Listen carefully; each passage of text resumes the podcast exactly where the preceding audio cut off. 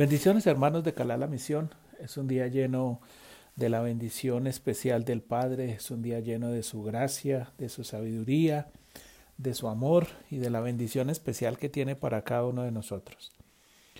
Eh, después de haber terminado este bendito Shabbat, que ha sido de gloria, de bendición, que ha sido de gozo, de alegría, que ha sido de la manifestación especial de Él, y habiendo estudiado en nuestro Shabbat la Parashat Toldot, que significa descendientes, generaciones, nos encontramos con, con, algo muy fundamental que a veces eh, a muchos de nosotros nos sucede y nos pasa en la vida diaria, en el diario vivir, y es frente a lo que, a lo que pasa alrededor de nuestras vidas. Dice la Torah en Berechí 25,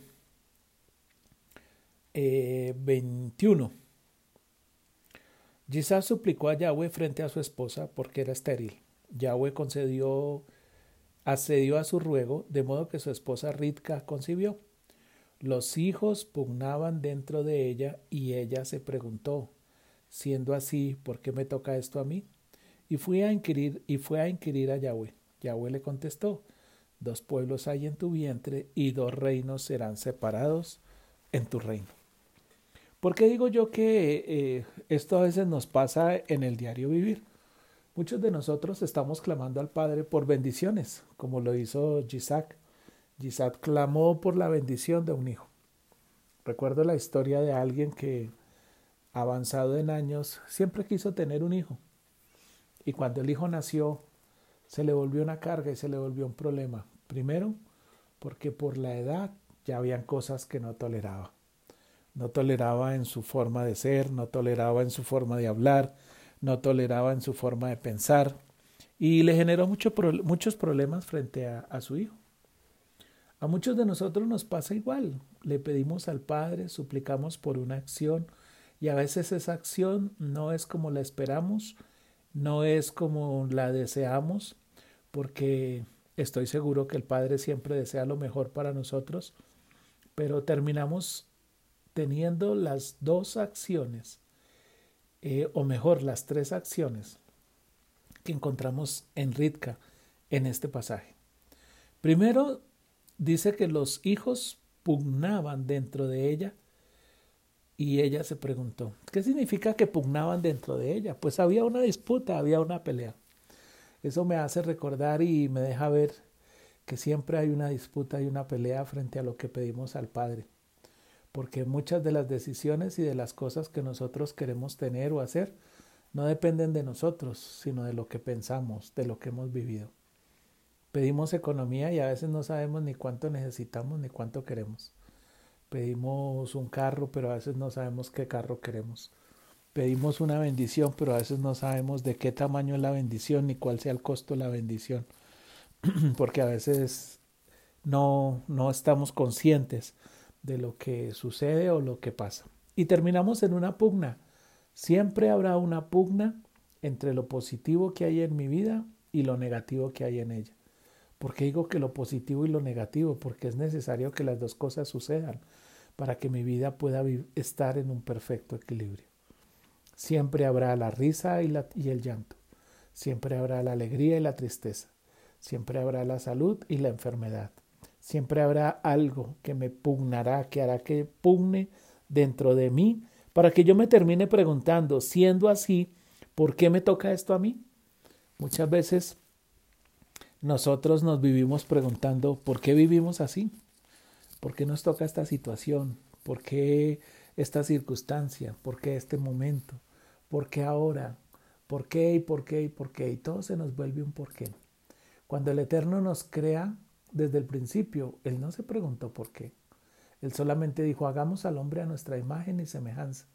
Y dice que tomó el polvo de la tierra y insufló aliento de vida en nosotros. Él no se puso, si Él se hubiera puesto a pensar en lo que íbamos a hacer nosotros, pues realmente no nos había hecho porque ya había visto la caída, ya había visto la rebelión, ya había visto la desobediencia, ya había visto lo que iba a pasar en Sodoma y Gomorra, ya, iba, ya había visto todo hasta el día de hoy. Es más, la palabra dice que Él ve hasta los pensamientos y las intenciones de mi corazón.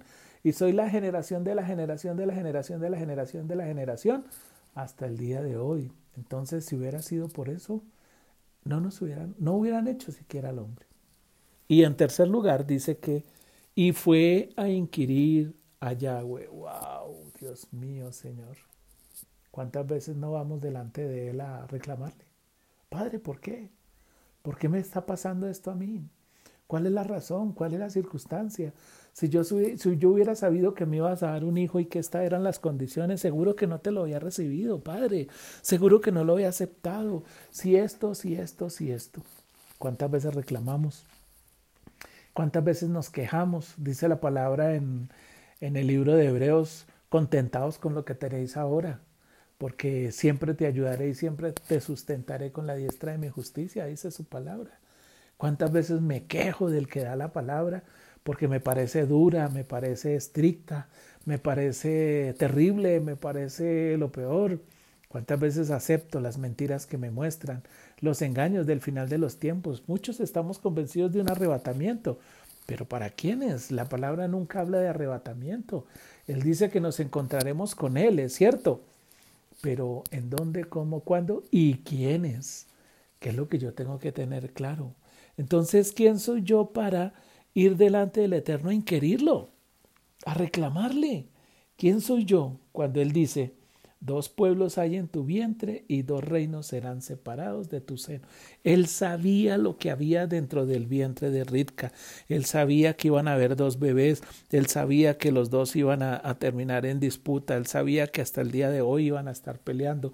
Él sabía todo. Él lo sabe todo. Él tiene el control de todo. Él tiene la capacidad tanto de la luz como de la oscuridad. Algo que me llama a mí poderosamente la atención y me ha tenido reflexionando en estos días es que él nunca dijo, escuchen bien esto, él nunca dijo, y dijo Elohim que la oscuridad desaparezca y haya la luz. Él no dijo eso. Él dijo que haya luz y la luz fue hecha. ¿Qué significa esto? Que aquel que quiere vivir en la oscuridad, que aquel que quiere seguir viendo la oscuridad, que aquel que quiere seguir caminando en la oscuridad lo hará. ¿Por qué? Porque aquel, como dice en el libro de Hebreos, porque aquel que anda en la oscuridad, anda en las tinieblas, siempre querrá andar ahí para que nadie se dé cuenta de lo que hace, para que nadie se dé cuenta de lo que es.